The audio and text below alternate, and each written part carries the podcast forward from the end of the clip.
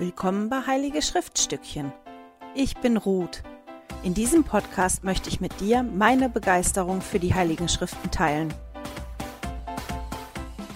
Hallo ihr Lieben, herzlich willkommen. Schön, dass ihr wieder mit dabei seid. Heute geht es um Lehre und Bündnisse 46 bis 48. Wenn wir heute in eine Abendmahlsversammlung gehen, oder überhaupt zur Kirche gehen bei uns, dann wissen wir so ungefähr, was uns erwartet, wie der Ablauf ist. Natürlich ist das ein, ein bisschen unterschiedlich, je nachdem, ob was Besonderes ansteht, wie zum Beispiel eine Kindersegnung. Ähm, das variiert auch ein bisschen, ob ich jetzt in Schweiz zur Kirche gehe oder in Amerika zur Kirche gehe, weil da ja auch so ein Hauch kulturelles mit dabei ist. Aber im Prinzip ist das ja schon gleich. Also ich weiß wirklich, worauf ich mich einstellen kann.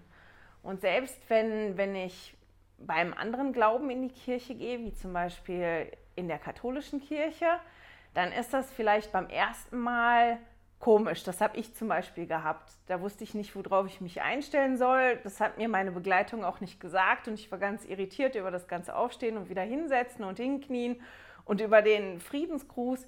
Wenn ich aber jetzt nochmal in, in einen katholischen Gottesdienst gehe, dann weiß ich ungefähr, worauf ich mich da einlasse, was ich zu erwarten habe. Bei den Mitgliedern der Kirche in der Anfangszeit war das nicht ganz so. Die haben verschiedene Versammlungen gehabt, die haben sich oft versammelt, die hatten Abendmahlsversammlungen, die haben auch Versammlungen gehabt, wo die konfirmiert worden sind, die getauft worden sind. Und die haben noch nicht so ein Muster gehabt, nachdem das abgelaufen ist, noch nicht so eine Struktur. Und es gab da verschiedene Situationen, die aufgetaucht sind ähm, in den Gemeinden um Ohio, weil jede Gemeinde, ja nicht jede Gemeinde, aber das habe ich ja die letzten Wochen schon gesagt und ich finde, das kann man gar nicht oft genug betonen, die kamen ja alle aus verschiedenen Glaubensrichtungen und die haben verschiedene Dinge mitgebracht von da. Die haben sich besonders interessiert für verschiedene Sachen und die haben ihre, ihre Traditionen aus den vorherigen Kirchen mitgebracht und teilweise umgesetzt. Und es war 1831 um Ohio in den Gemeinden halt wirklich so, dass die teilweise beschlossen haben, dass sie unter sich sein möchten und nicht Mitglieder ausgeschlossen haben von den Versammlungen. Unter anderem auch, weil es wirklich Störungen und Übergriffe gab von Nichtmitgliedern. Ich habe von einer Geschichte gelesen, wo einer sich mitten in der Versammlung dann hingekniet hat, als wenn er beten würde. Und das war aber nur wie ein Zeichen. Und danach ging richtig ein Tumult los. Und das ist ein Grund, den ich ja irgendwie auch nachvollziehen kann. Wenn man dann Störungen hat von Nichtmitgliedern, die wirklich nur kommen, um zu stören, dass man sich dann überlegt, möchten wir die überhaupt da haben oder nicht? Oder gibt es eine Form, dass wir unter uns in Ruhe das durchführen können. Es gab auch noch andere Gründe. Und dann war es aber so, jetzt muss ich mal gucken, wie ich mir das formuliert habe, deswegen, dass ich das nicht falsch sage, dass teilweise Mitglieder bei, bei ihrer Gottesverehrung ihr ein ganz außergewöhnliches Verhalten an den Tag gelegt haben. Und ich möchte das vorlesen, was John Wittmer dazu gesagt hat, der das ja gesehen hat. Und der hat später darüber geschrieben.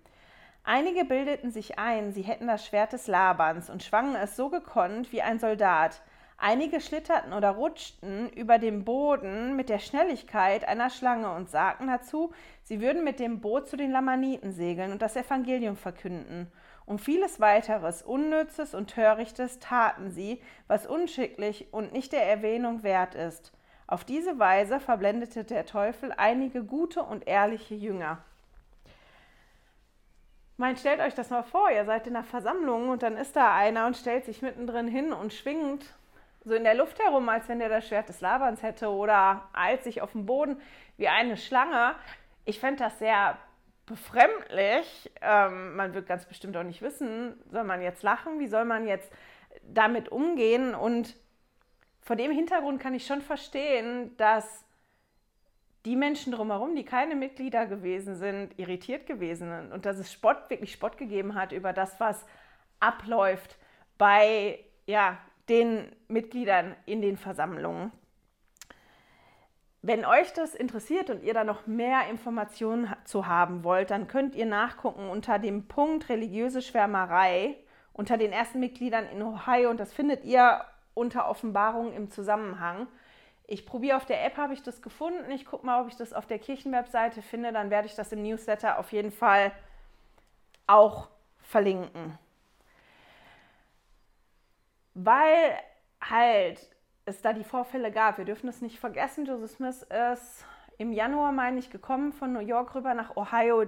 Die Offenbarung, die jetzt gegeben worden ist, hier ist am 8. März gegeben worden und der war halt wirklich dabei, ja, da so ein bisschen Struktur reinzubringen und dass das, ähm, ja, dass die Versammlung auch wie ein, Muster und eine Struktur haben und dass da bestimmte Dinge klargestellt werden. Zu dem Zeitpunkt waren die Offenbarungen die er vorher bekommen hat, ja auch noch nicht aufgeschrieben. Also die waren schon aufgeschrieben, aber die waren noch nicht allen zugänglich. Die, die auf Mission gehen wollten, die haben sich das äh, handschriftlich abgeschrieben. Nicht jedes Mitglied hatte ein Buch Mormon. Und deswegen war das wirklich nötig, dass da ein bisschen ja, Klarheit reinkommt und eine gewisse Struktur. Und das fängt unter anderem auch an in Lehre und Bündnisse 46. Wenn man da die ersten Ver, ähm, sechs Verse liest, dann kann man sehen, dass da halt steht, dass die Ältesten die Versammlung so leiten sollen, wie der Heilige Geist sie anweist und anführt. Und dass niemand aus den öffentlichen Versammlungen, also wie zum Beispiel der Abendmahlsversammlung oder den Konfirmierungsversammlungen, die die hatten, ausgeschlossen werden darf. Und ich habe ein tolles Zitat gefunden von Präsident Nelson über Abendmahlsversammlungen heute und wie wir umgehen mit Nichtmitgliedern. Und er sagt, da wir alle Menschen einladen, zu Christus zu kommen, sind Freunde und Nachbarn immer willkommen. Aber es wird, ihnen, wird nicht von ihnen erwartet, dass sie das Abendmahl nehmen. Es ist allerdings auch nicht verboten. Sie können sich selbst entscheiden. Wir hoffen, dass jemand, der neu ist, bei uns immer das Gefühl hat, willkommen zu sein und dass er sich wohlfühlt. Kleine Kinder sind ohne Sünde und profitieren vom Sühnopfer des Herrn. Sie können das Abendmahl ruhig nehmen, da sie sich auf die Bündnisse vorbereiten, die sie später eingehen werden. Heute wird ja keiner mehr wie damals 1831 aus den öffentlichen Versammlungen ausgeschlossen. Also man geht nicht hin und sagt, du bist kein Mitglied oder mir passt deine Nase nicht oder du hast nicht die richtigen Anziehsachen an du darfst hier nicht dran teilnehmen. Das passiert ja nicht. Aber ich habe mir in dem Zug, als ich die Verse gelesen habe, ist mir die Frage gekommen, heißt das dann zwangsläufig, dass sich jeder bei uns willkommen fühlt? Schließen wir wirklich niemanden aus von unseren Versammlungen? Und dann habe ich mal darüber nachgedacht, über die verschiedenen Gemeinden, in denen ich gewesen bin. Entweder weil ich in das Gemeindegebiet gezogen bin oder weil ich im Urlaub war oder weil ich irgendjemanden besucht habe, wie ich mich gefühlt habe. Und das war schon unterschiedlich. Ähm, vom Spektrum, mir ist egal, dass du da bist.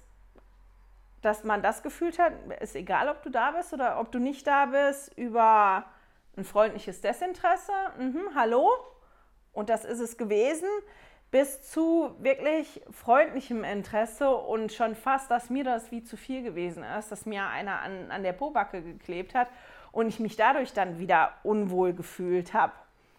Und bei mir kam halt dann die Frage, weil ich ja so drüber nachgedacht habe, wie ist das?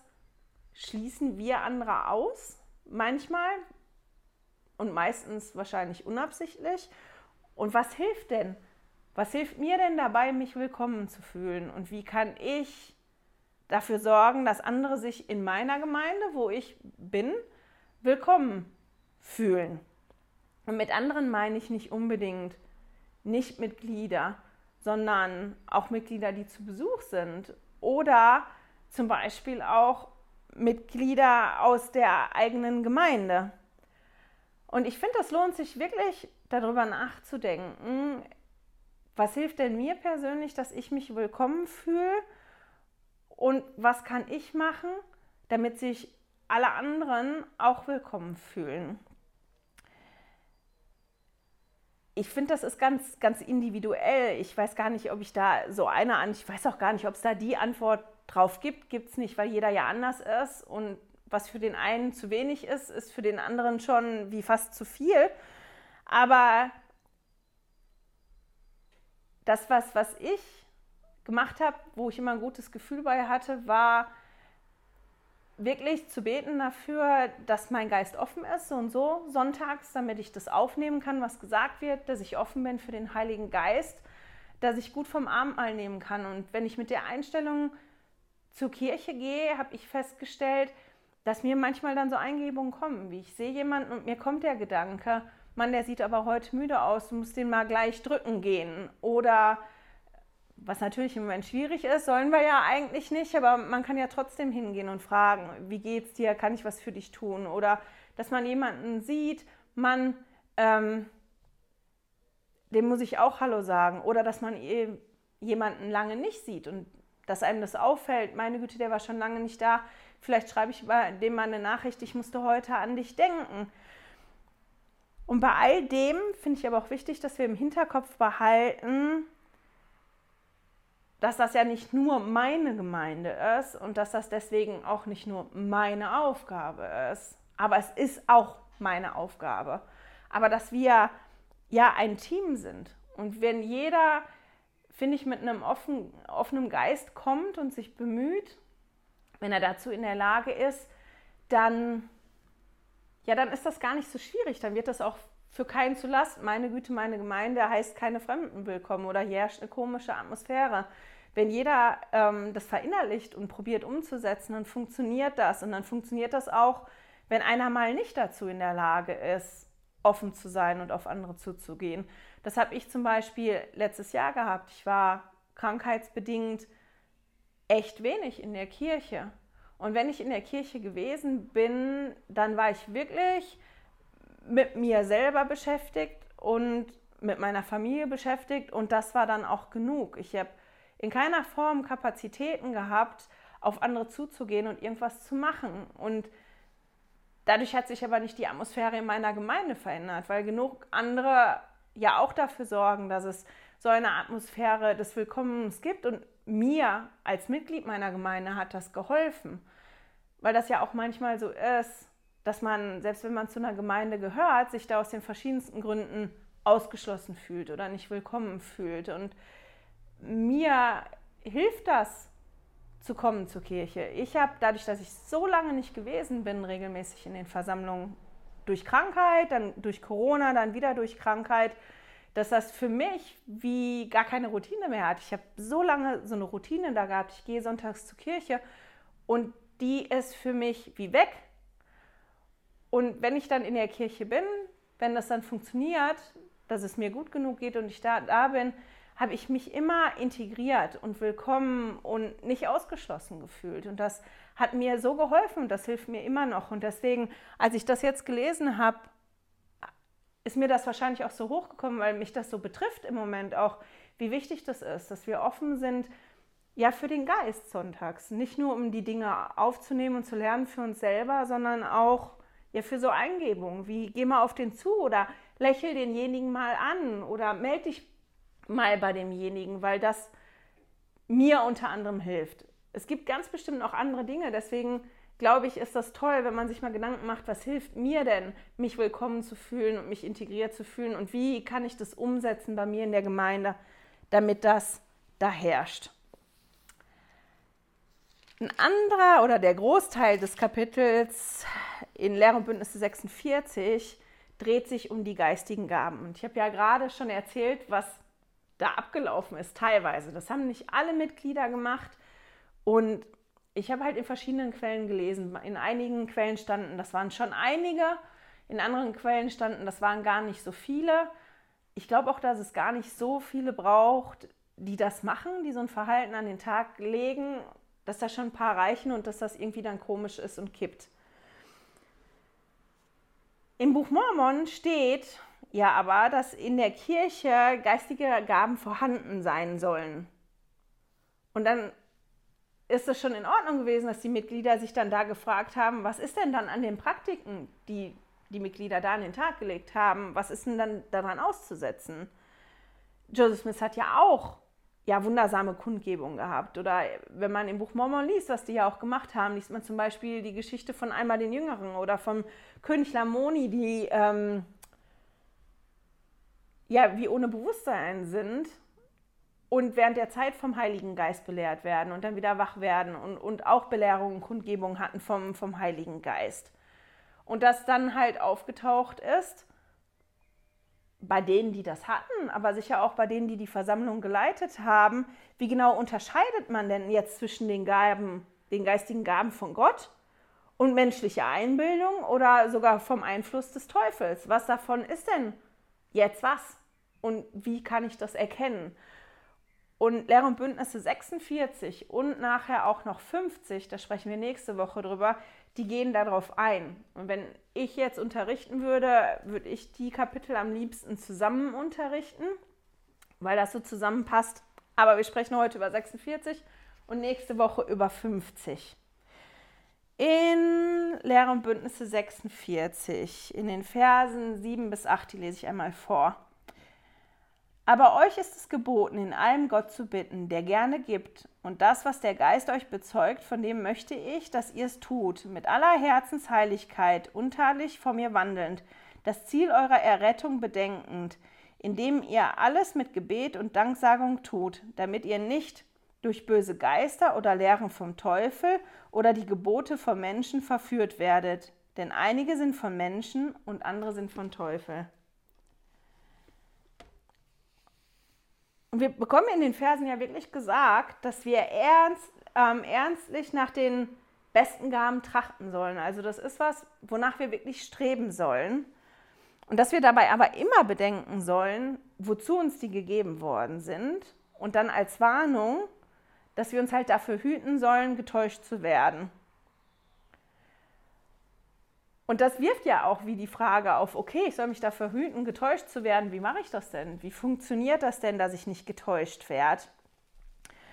Und ganz am Anfang steht ja, dass wir Gott bitten sollen, dass wir Gott in allem bitten sollen und dass er gerne gibt. Und ich glaube, das ist wie so der erste Schritt.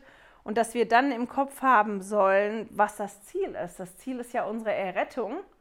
Und wir bekommen hier auch gesagt, dass diese Gaben ja für unsere Errettung da sind.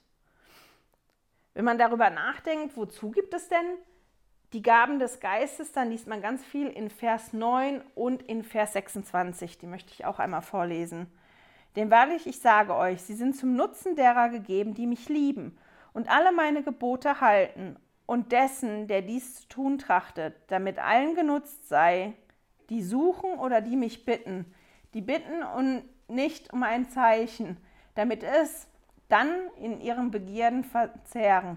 Damit sie es dann in ihren Begierden verzehren. Meine Güte. Bin gerade ein bisschen abgelenkt. Meine Suppe kocht da über. Ich glaube, die muss ich gleich mal runterdrehen. Ich lese nochmal schnell den Vers 26 vor. Und da steht, und all diese Gaben kommen von Gott zum Nutzen der Kinder Gottes. Also die Gaben des Geistes, die sind gegeben worden zum Nutzen von allen Kindern Gottes. Die sind zum Nutzen derer, die den Herrn lieben und die alle, alle Gebote steht da halten oder die danach trachten, die zu halten. Und die Gaben sind nicht gegeben worden als Zeichen für irgendwas. So, jetzt muss ich doch einmal flitzen. Ich bin sofort wieder da. Da bin ich wieder. Ich habe meine Suppe runtergedreht. Da kann nichts mehr überkochen. Also, die geistigen Gaben sind zum Nutzen aller da. Und ich habe mal danach geguckt im Schriftenführer, was sind denn eigentlich geistige Gaben? Und da steht, das sind besondere geistige Segnungen, die der Herr würdigen Menschen zu ihrem persönlichen Nutzen gibt und damit sie diese zum Segen anderer anwenden. Wir lesen ja dann hier in 46 Beispiele für geistige Gaben und wir finden noch andere geistige Gaben oder ähnliche geistige Gaben im Neuen Testament und im Buch Mormon. Ich habe die mal zusammen rausgeschrieben und die werde ich auch im Newsletter anhängen. Das ist ganz spannend, sich das mal anzugucken, so nebeneinander. Und das, was ich noch gemacht habe, ist noch eine ganz andere Seite mit Beispielen von noch anderen geistigen Gaben, die es gibt. Und zum Thema, was sind geistige Gaben, habe ich zwei tolle Zitate gefunden. Bus A. McConkie hat dazu gesagt, Geistesgaben gibt es unzählig, unzählige und ganz unterschiedliche. Die im offenbarten Wort Gottes aufgezählten Gaben des Geistes sind lediglich Beispiele für die grenzenlosen Gnadengaben, die Gott in seiner Barmherzigkeit über all jene ausgießt, die ihn lieben und ihm dienen. Marvin J. Ashton hat gesagt, lassen Sie mich aufs Geradewohl einige Gaben herausgreifen, die nicht immer offenkundig oder beachtenswert, die jedoch sehr wichtig sind.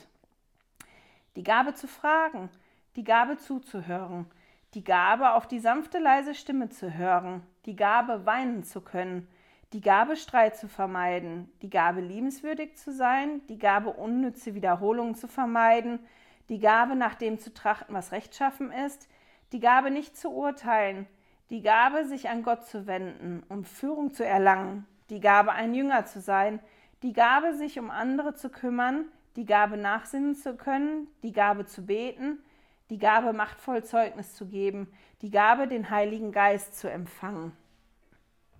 Also es gibt da ganz, ganz viele Gaben, unterschiedliche. Das, was mir diesmal aufgefallen ist, als ich die gelesen habe in, in Lehre und Bündnisse 46, war, dass die wie in Paaren auftauchen. Nicht alle, aber fast alle.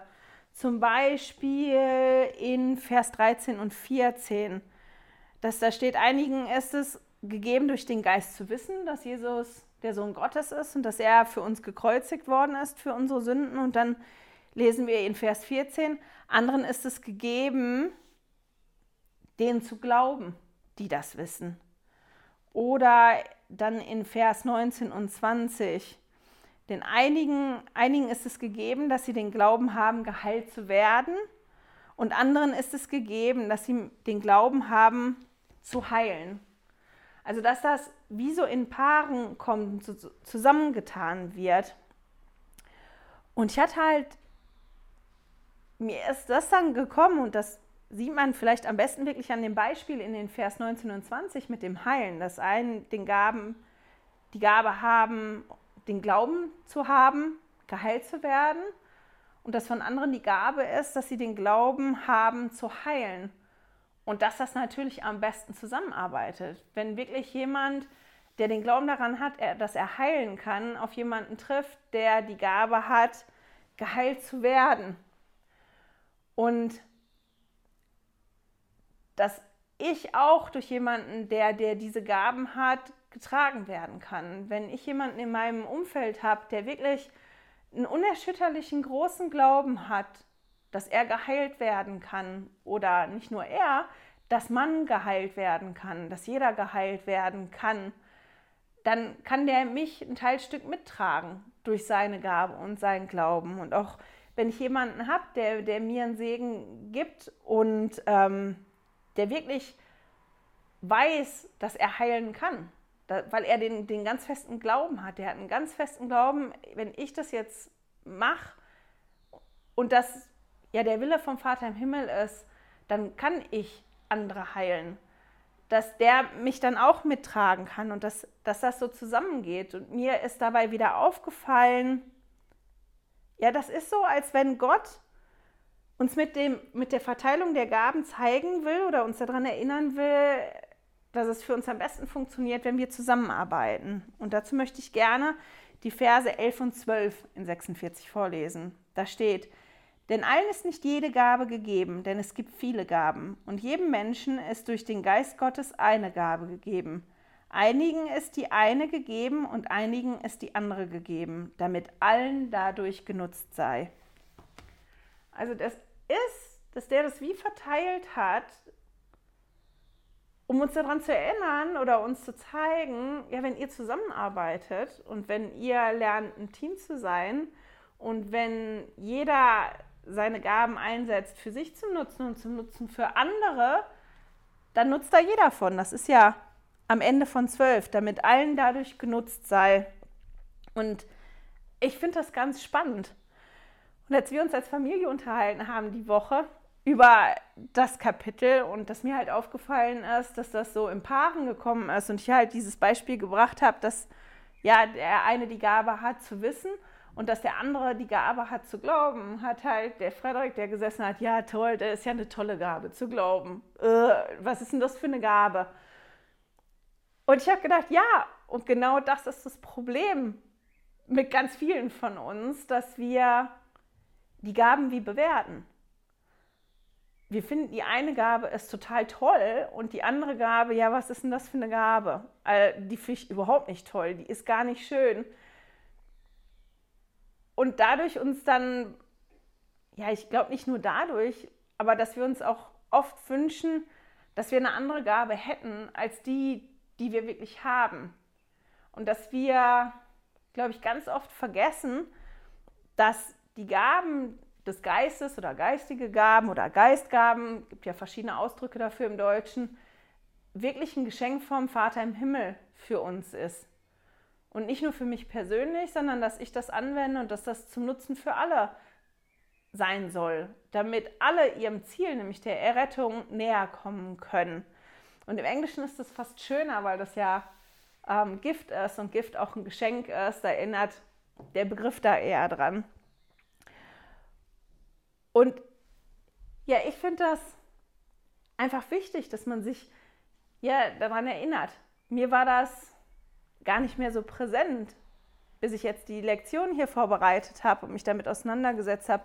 Ja, die geistigen Gaben, die sind wirklich zum Nutzen für alle.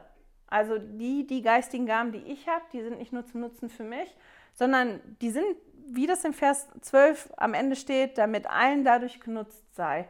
Und es gibt ja da viele Beispiele für. Das Beispiel mit dem Orchester, dass ein Orchester ja nicht so, ich so toll anhören würde und nicht so super wäre, wenn alle das gleiche Instrument spielen würden. Aber es ist halt nicht immer ganz so einfach, erstens zu erkennen, was ist denn meine Gabe eigentlich? Und wenn ich die nicht leiden mag oder ich die nicht haben will, eher damit zu arbeiten und die trotzdem so anzuwenden und so auszubauen und den Vater im Himmel wirklich darum zu bitten, dass meine Gabe nicht nur mir nutzt. Also das ist ja schon mal super, wenn ich an den Punkt komme, okay, ich möchte, dass die mir nutzt, ich möchte aber auch vor allem, dass die allen anderen nutzt. Ich zum Beispiel würde für mein Leben gerne schön singen können.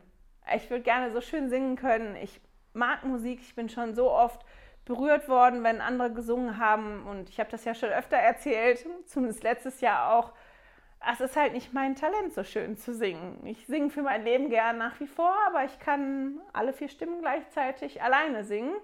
Ähm, und das ist mein, mein Talent nicht, das zu machen.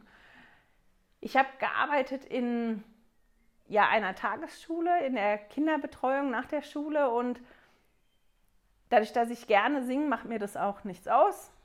Ich singe jetzt nicht ganz, ganz schrecklich, aber meiner Meinung nach auch wirklich nicht schön. Also nicht so, dass ich irgendwo vorsingen würde. Aber da waren halt ein paar Kinder, die haben dann auch so lustige Lieder gehabt und die haben halt gerne gesungen. Und mit dem einen habe ich dann teilweise verrückte Lieder gesungen. Der hat mir Lieder beigebracht, ich habe dem Lieder beigebracht und das war total toll zu sehen, was das ausgelöst hat. Erstens, dass andere Betreuer mir gesagt haben, meine Güte, Ruth, du hast so eine schöne Stimme, kannst du schön singen? Und dass ich dann gedacht habe, ich lege einen ganz anderen Maßstab an, weil die sich alle schon gar nicht getraut haben zu singen, weil die das nicht gewöhnt sind zu singen. Ich singe jeden Sonntag, seitdem ich Kind bin und ich singe mit anderen mit und ich bin das ganz gewöhnt. Ähm, egal, ob ich jetzt schön singe oder nicht singe, das ist, glaube ich, der Grund, warum es mir nichts ausmacht so zu singen, dann auch, wenn ich jetzt nicht wirklich eine Aufführung habe und so vorsingen muss. Und dass ich dann feststellen konnte, ich habe vielleicht nicht die Gabe, so wunderschön zu singen.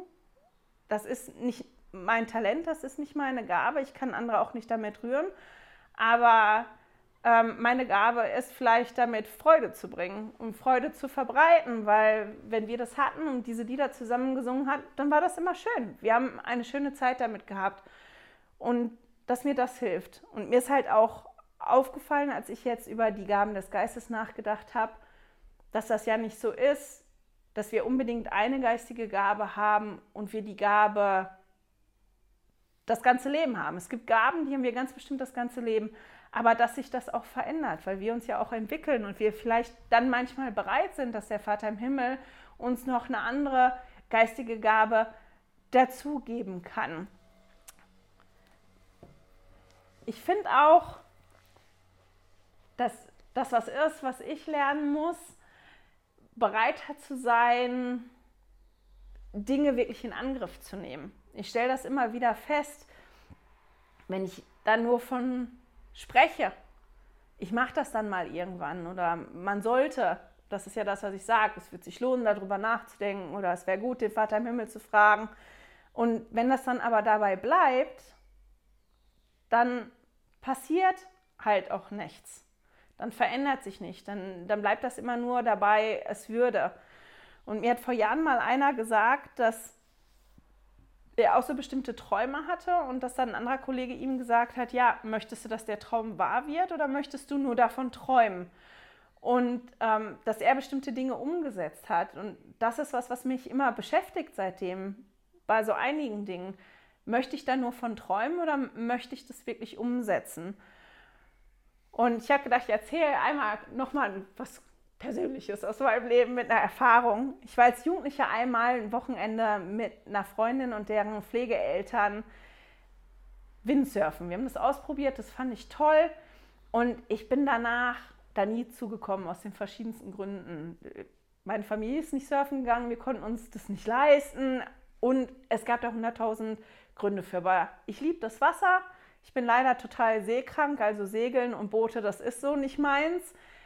Aber Windsurfen, das war immer im Hinterkopf. Und dann habe ich irgendwann beschlossen, ich möchte das ausprobieren. Und wir haben das als Familie wirklich ausprobiert. Und es brauchte für mich Vorbereitungsdinger, die, das wirklich anzugehen. Ich habe keine Kontaktlinsen gehabt. Ich bin ohne meine Brille blind wie ein Maulwurf. Und ich habe das dann wirklich ausgerechnet. Wie teuer ist denn so ein Surfkurs? Wir sind in Urlaub gefahren an die Ostsee. Wir haben geguckt, da ist eine Surfschule. Wie teuer ist das denn? Wie teuer ist das, mir Kontaktlinsen anpassen zu lassen? Ähm, ich habe telefoniert mit der Surfschule und habe gefragt, habt ihr einen Neoprenanzug in meiner Größe? Beziehungsweise hat mein Mann für mich gemacht. Ich bin ja nun mal keine schlanke Tanne, ich habe keine Standardgröße. Gibt es überhaupt Neoprenanzüge in meiner Größe? Und, und, und. Also wir haben wirklich verschiedene Dinge ja, abgeklappert, um, ja, um das auszuprobieren, um das wahrzumachen. Wir haben alle vier einen Kurs gemacht, zwei von uns ein Kitesurfing, zwei von uns einen Windsurfing-Kurs und das war toll, das ausprobiert zu haben, aber ich habe aus Windsurfen eine Unterwassersportart gemacht. Also das ist nicht unbedingt meine Gabe und nicht mein Talent. Und das war aber gar nicht schlimm im Endeffekt, weil das schön war für mich, das zu erleben, dass das nicht ein Traum geblieben ist, von dem ich geträumt habe, sondern dass das was gewesen ist, ja, an irgendeinem Punkt, wo ich aufgehört habe mit dem Wenn. Ich mache das, wenn. Also in dem Punkt war das, ich mache das, wenn ich dünner bin. Ich mache das, wenn ich fitter bin. Ich mache das, wenn ich genug Geld habe für die Kontaktlinsen und im Notfall, um mir einen Neoprenanzug zu, zu kaufen. Ich mache das, wenn sich das lohnt, weil ich wohne ja nicht am Meer. Wo soll ich denn dann Windsurfen gehen? Ich mache das, wenn. Und ich finde, dieses Wenn findet bei uns ganz oft statt, auch bei Dingen in der Kirche, bei den verschiedensten Sachen. Ich lese in den Schriften Wenn. Ich bete mehr Wenn. Und jetzt hier ganz explizit, ja, ich bitte den Vater im Himmel, um zu erkennen, was meine geistigen Gaben sind, wenn, wenn ich dann Zeit habe, wenn ich dann soweit bin, wenn. Und wenn wir dieses Wenn halt benutzen, dann bleibt das halt dabei. Dann ist das wie einfach nur ein Traum. Ja, wenn. Wenn ich dann mal irgendwann in die Puschen komme, dann. Und das ist so oft, wenn wir Ansprachen lesen oder auch wenn wir in den Schriften lesen, dieses wenn dann. Wenn du dieses und jenes machst, dann kommt das und das. Und wenn das und das passiert, dann. Und das ist das, dass wir dahin kommen müssen, zu diesem dann. Also ich mache das und ich warte jetzt nicht mehr auf, auf irgend, irgendwas anderes.